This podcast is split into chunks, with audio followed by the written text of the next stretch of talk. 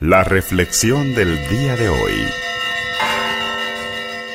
Lectura del Santo Evangelio según San Marcos.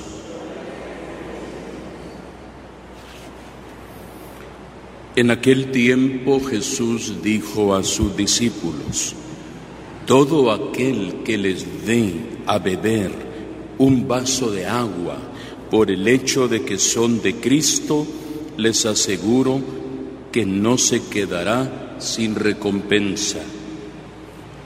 Al que sea ocasión de pecado para esta gente sencilla que cree en mí, más le valdría que le pusieran al cuello una de esas enormes piedras de molino y lo arrojaran al mar. Si tu mano te es ocasión de pecado, córtatela, pues más te vale entrar manco en la vida eterna que ir con tus dos manos al lugar de castigo, al fuego que no se apaga. Y si tu pie te es ocasión de pecado, córtatelo, pues más te vale entrar cojo en la vida eterna que con tus dos pies ser arrojado al lugar del castigo. Y si tu ojo te es ocasión de pecado, sácatelo, pues más te vale entrar tuerto en el reino de Dios que ser arrojado con tus dos ojos al lugar del castigo, donde el gusano no muere y el fuego no se apaga todos serán salados con el fuego. La sal es cosa buena, pero si pierde su sabor, ¿con qué se le volverá a dar? Tengan sal en ustedes y tengan paz los unos con los otros. Palabra del Señor.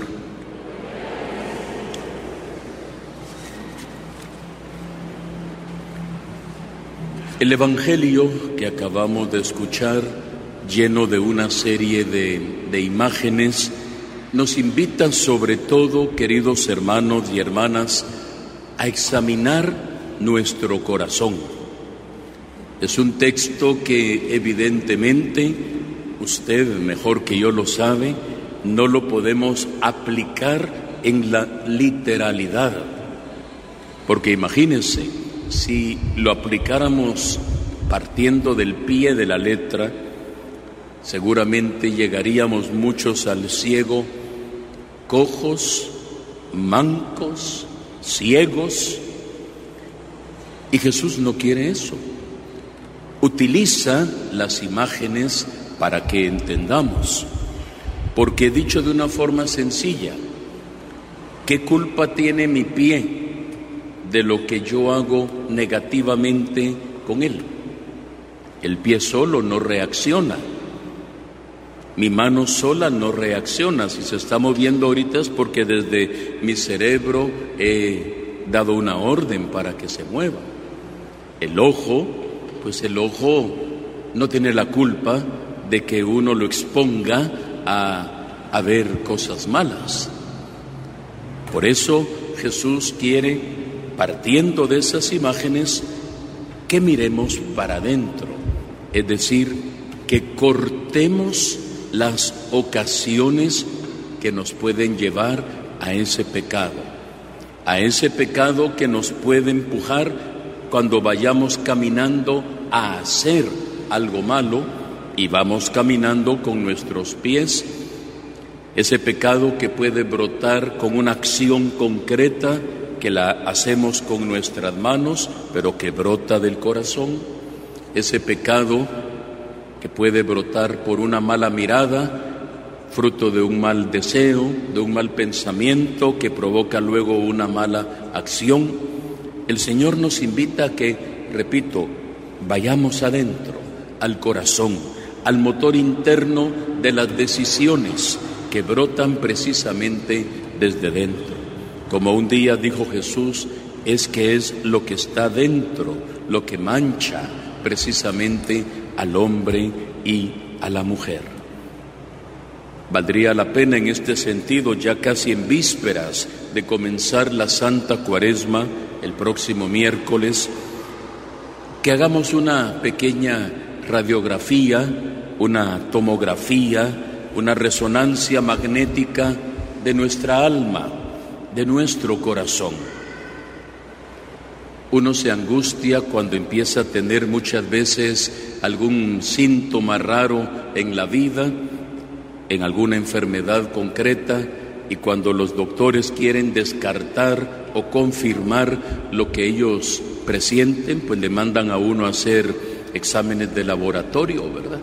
Y uno se aflige si le mandan desde exámenes sanguíneos hasta exámenes más complicados y si le dicen tiene que hacerse una tomografía, tiene que hacerse una resonancia magnética, uno ya presiente que de repente puede haber algo serio que el doctor quiere tener una certeza de qué está pasando. Hágase una endoscopía, hágase un electrocardiograma.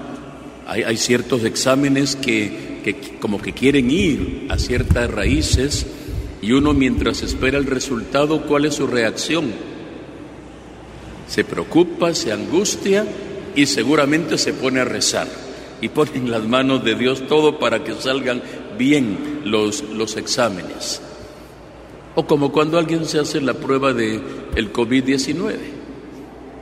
Si ya está tosiendo, si está con ciertos síntomas, si tiene fiebre, si está con ronquera y se va a ir a hacer la prueba, pues ojalá que no me salga positivo. Con cualquier examen al que uno se someta, uno siempre se inquieta. ¿Será que nos inquietamos si el Señor nos hiciera una radiografía espiritual? una tomografía del alma, nos preocuparía, no digo angustiar, nos preocuparía ver el resultado de ello. ¿Cuál sería nuestra reacción si el Señor nos dice, como los doctores delante del espejo de la caridad, agarra el resultado y nos dice, mira, esto está como que ya hay metástasis espiritual dentro de ti, como que es un cáncer que ya está regado en todo tu organismo? espiritual, como que ya tus pensamientos, palabras y acciones, según lo que yo estoy viendo aquí, ahora entiendo qué es lo que te pasa, son solamente reacciones externas de algo que no está bien dentro de, de ti.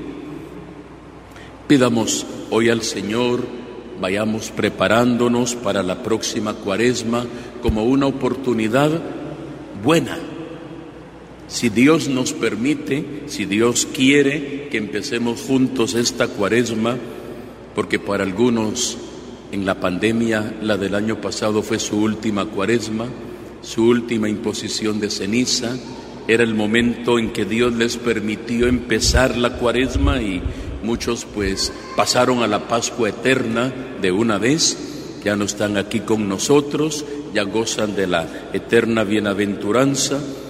Si Dios quiere que juntos empecemos esta cuaresma, aprovechemos el tiempo. Y desde ya, si pudiéramos hacer la cita, como cuando uno quiere hacer cita con el doctor, Señor, examíname. Hay un salmo muy hermoso que dice, examíname Señor y ponme a prueba para ver cómo estoy yo. Quiere valor muchas veces, porque a, veces pudiera ser que uno, aunque ya sabe, no quiere que le digan en qué está fallando y en qué tiene que mejorar.